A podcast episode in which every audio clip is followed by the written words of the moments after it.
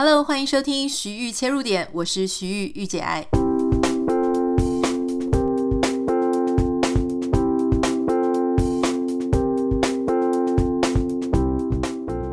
欢迎收听今天的节目。我知道很多住在台湾的朋友，刚好在这一天呢，其实还是在假期里面哦，因为这个二二八的连假，所以大家还没有上工。我本来也在犹豫说，到底要不要就是来录今天这一集。但是考量到我们其实有百分之十的朋友是住在海外的讲中文的朋友们，好，不太确定大家的国籍啦。但总之，我们有百分之十的朋友住在海外，而且住在台湾的人呢，也很可能不一定是通勤的时候听嘛，有空就会听。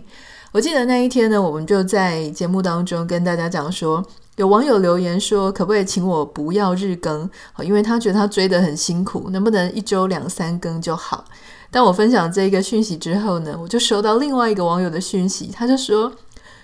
玉姐啊，我觉得那个网友好自私哦，他都没有考虑到我们这些真的天天在追日更的人的心情哦。如果没有日更，那我是要追什么？”我就觉得大家真的很可爱哦。我自己是从我自己的心情跟心态上出发啦，因为我这个人就是我，你可能也跟我一样，就是属于那种千万不要中断，一中断之后就是会一发不可收拾，我就想说我就烂的那种效应，就可能接下来就会有点不太想更了。所以好，为了要维持我们这个一把火哈，从去年的十二月，应该是十二号左右吧，好，十二月中。当时就开始说什么做日更的 beta 版，所以就一路做做做做到现在，诶，其实也已经二月底了哈，快三月了。我觉得这对我来说是一个很棒的成果啊，虽然说还没有完成我自己给自己设定的目标是到今年的十二月底，可是呢，我觉得哎。自己好像能够度过这么，应该也已经算是两三个月了哈。我觉得真是不太容易，所以我自己都一直在给我自己鼓掌。我觉得如果你做了什么好事情，或者你觉得自己也挑战了一些什么样的一些小事，也许你没有跟人家讲啊，也许它不是所谓别人眼光里面的大成就，可是对你来说，哎，这是一件不太容易的事情。我觉得你都要给自己一些掌声和跟一些鼓励。今天的节目呢，一开始我想要先做一个网友服务。这个网友呢是一个男生哦，他就特别的写信给我，他跟我说不知道我可不可以帮他念这一封信，因为我们节目呢，他是经过他当时的女朋友介绍的，所以他才开始来听我们的节目。不过很可惜哦，在今年年初的时候呢，他们两位已经变成前任了。他的这位前女友叫佩佩，他的署名则是小胖。小胖在科技业工作，很好。那接下来我要念这封他要给佩佩的信哦。嗨，佩佩，那天说分手时，你说我是个很无情的人，连眼泪一滴都没有掉过。但你不知道的是，现在的我其实很怕开车。每一次开车，总会想起我们离别的那个画面，那个你站在你家门口。而我狠下心来开走的场面，抱歉，曾经许下承诺要一直照顾你，但最后还是没办法做到。每在车上想到这件事，泪水总是不争气的掉了下来。上周末从台北开车回家时，想起你以前总是担心我的安危，常常陪我回新竹，再搭公车回台北。想到这边，我终于忍不住哭了起来。或许这时候的我。才了解到，原来曾经有人这么喜欢我。谢谢你陪我走过这两年，希望你能找一个更适合、更好的男生来与你走完下半生。他的署名是小胖。好，我我其实对于别人的这个感情呢，我觉得每个人的感情都会有开头，那也许会有结束哈。那不是说所有的结束都不是。好的结果，因为如果说彼此真的不适合啊，或是发生一些什么难以挽回的事情，心里一直都有疙瘩的话，我觉得也许分手它会是一个彼此都很好的祝福啦，所以不太一定哈，有好有坏。但分手之后呢，如果有一个管道可以把自己想要表达的话呢，表达心声讲出来，我觉得它是好的。可是其实有时候更多时候哈，我们一直以为说我们想要写的东西是给别人看啊，一方面可能是。但老实说，我自己的经验是啊，哦，分手之后有满满的话。其实我后来发现呢，嗯，有些话其实是想要自己跟自己讲的，就是说自己心内心充满了遗憾。啊，如果我能够写一个东西给对方，哈，对方也许听到，也许没有听到，可是我只要写出来，表达出来，也许在我的心中呢，诶，他就可以被轻轻的放下了，哈。好，希望佩佩有听到。那另外呢，其实也很开心哦。我我其实一直都很喜欢大家跟我分享说。啊，也许是我个人呢、或者我们的节目带给他一些生活上什么样子的变化，或者什么样的鼓励。那最近我就有收到一个网友的来信哈，我还蛮开心的哦，因为他跟我讲说，他因为这个我们的节目，然后给他一些鼓励。他给我的讯息是这样，他说嗨，妮塔我是你的 Podcast 听众，想和你分享一个故事。去年我有听到一集关于您投研究所，一开始没有成功，后来转投别所，然后也成功的故事。”那因为我当时呢也投研究所没有成功，感觉非常的沮丧。可是听到你的故事之后，我觉得我怎么可以就这么轻易放弃了呢？所以于是我又坚持了一年，这一次成功录取了自己心目中喜欢的科系。过程是有一点曲折，可是却也充满收获和感动。听到您节目的当下呢，我就下定决心，如果我录取了，一定要跟你说这件事情对我影响深远的事。谢谢有你的节目陪伴，觉得好多次的低潮都被这个节目拯救。括号这样会有点浮夸吗？但是我是真的很感谢你哈，受到您鼓舞的听众敬上。其实我真的很开心诶，因为老实说了哈，其实我这一年当中。发生一件事情，但我一直没有跟大家讲，因为我一直在调试我的心情。我可能之前有留下一些伏笔哈，因为这个事情我一直还持续着努力，但最近终于我也把它放下来了。就是之前我有跟大家分享过，就说这个网友提到说我之前申请没上，那是因为我在美国，在刚搬来的时候呢，我就非常的。积极跟投入哈，一开始是做线上课程嘛，希望能够延续台湾的事业。后来心境稍微转变，希望可以自己在这里有一些自己的新的工作、职场发展、network 等等的，所以我就去申请博士班啊。因为美国的博士班这边是多数是他补助奖学金给你嘛，哈，所以我就觉得说，哎，那如果说不用负担庞大的学费的话，也不错。可是无奈哦，就是。不太确定什么原因，可能因为真的太困难了，名额太少了，或是说，嗯，之前的学校啊，也许他会觉得你也太久以前毕业了吧，等等的，或是我的研究题目老师不喜欢哈，种种原因，不是没有申请上，是各种原因了。然后我也就申请我们家这个附近的，后来就没有上，没有上之后呢，我就放下这个事情，但是我心里还是一直觉得自己心里有个洞，就是觉得很想要在国外念书。后来因为机会就听到我的朋友讲说，哎，现在南加大呢有一个科系哈，他有提供一些奖学金，你要不要去申请看看？不过是硕士班，所以当时我也很感谢我这个朋友，因为我是无意间认识这个新朋友，这新朋友讲的。那我后来就试试看，哎，没有想到立刻是投了资料，立刻面试，立刻面试之后不久就上了，很快，这整个过程非常快。但因为之前有申请博士班嘛，所以有一些资料，基本的，比方说托福成绩啦，或是一些以前的什么成绩单，那些我都在手上，所以他才可以那么快。但什么读书计划那些都是要重写了，所以那一阵子也是非常的忙，在搞这个事情。那后来当然就就上了，而且这个奖学金我是拿到一半，哈。不过因为南加大真的是著名的贵啦，一半拿到一半，大概是拿到台币能够是大概一百多万的。奖学金，但是我自己还必须要再贴个一半，就是我自己要再掏出一些钱来。那当时还是很兴奋嘛，大家可能有看到我在社群媒体上跟大家分享哈。那我是真的真的非常兴奋，因为终于实现留学的这个梦想哈，可以进这个国外的学校。这对我来说好像是完，就是圆一个以前没有圆的梦。那至于这个公共关系呢，公共政策这个科系。嗯、公共政治这个科系，老实说，它并不是我之前的想要念的一个主题。好，但是因为有这个机会，所以我就去多了解了一些呢。我觉得，诶，能够帮大家做事，能够做更多一些公共政策的议题呢，我觉得挺好的。所以我那时候就跟我自己讲说，其实这个政策，诶，说不定是天上上帝给我的一个礼物哈。好，那大家就知道说我后来也去了新生训练啦，然后也去了，就是。已经即将要去念，好，但是它有几个让我比较担忧的点了，哈，就除了当时我在申请一些呃呃一些文件，然后因为这个搬到美国来有一些相关的法法务上的一些文件，然后还有就是，其实我们家如果要开到学校，嗯，单程在尖峰时刻可能就是要一个半到两个小时。来回，所以如果你当天来回的话，就是四个小时左右哦，那个真的是非常累。那一个礼拜可能要去两到三次。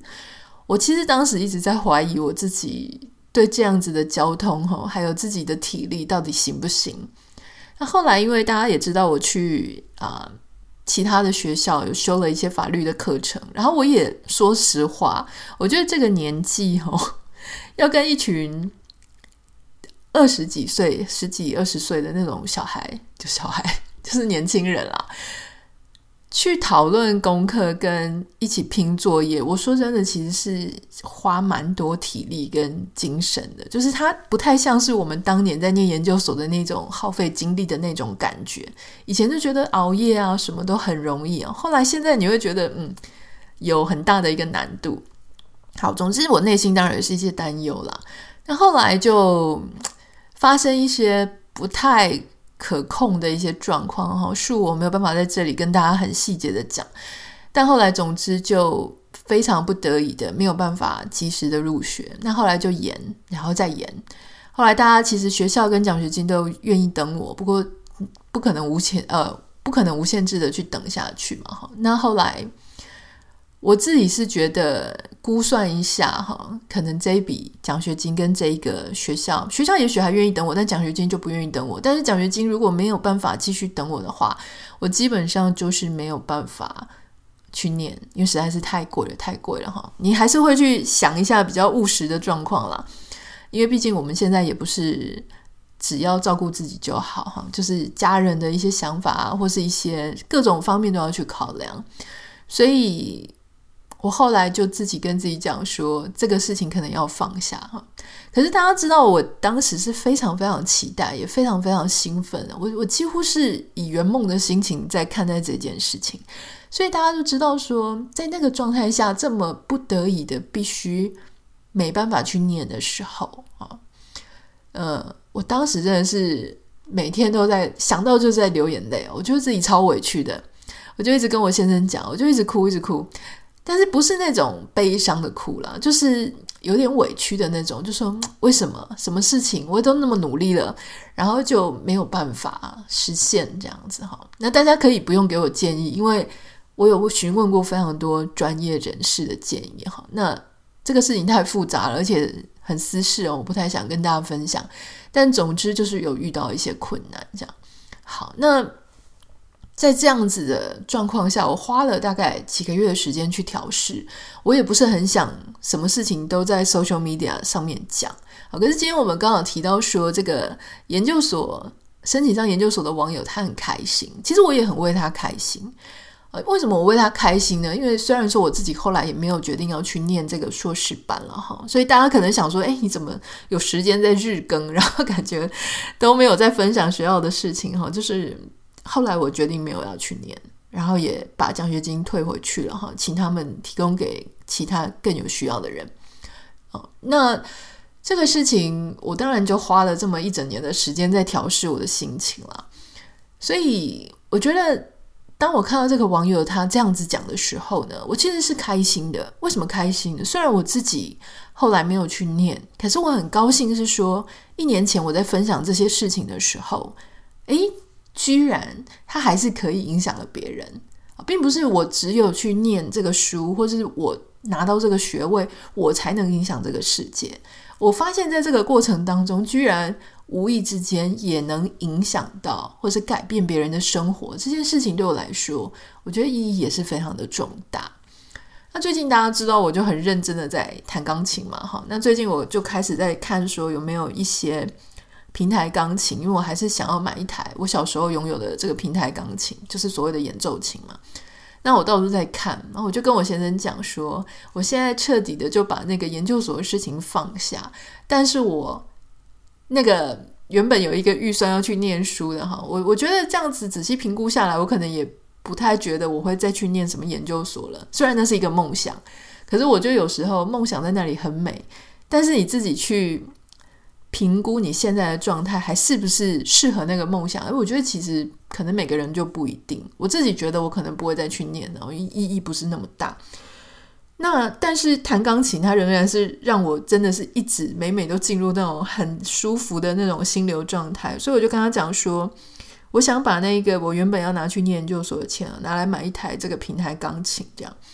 那我觉得它可以让我每天每天都很开心啊。虽然说数位钢琴也很不错，但是我觉得我两个都会保留啦，因为演奏钢琴它可能也许真的会稍微影响到邻居，你不能晚上无时无刻在弹嘛。对，那所以我觉得这样也很好，就是我后来也找到一个我自己觉得很舒服的一个转换的状态。虽然我花了一年的时间才解决了这个我心理上的一种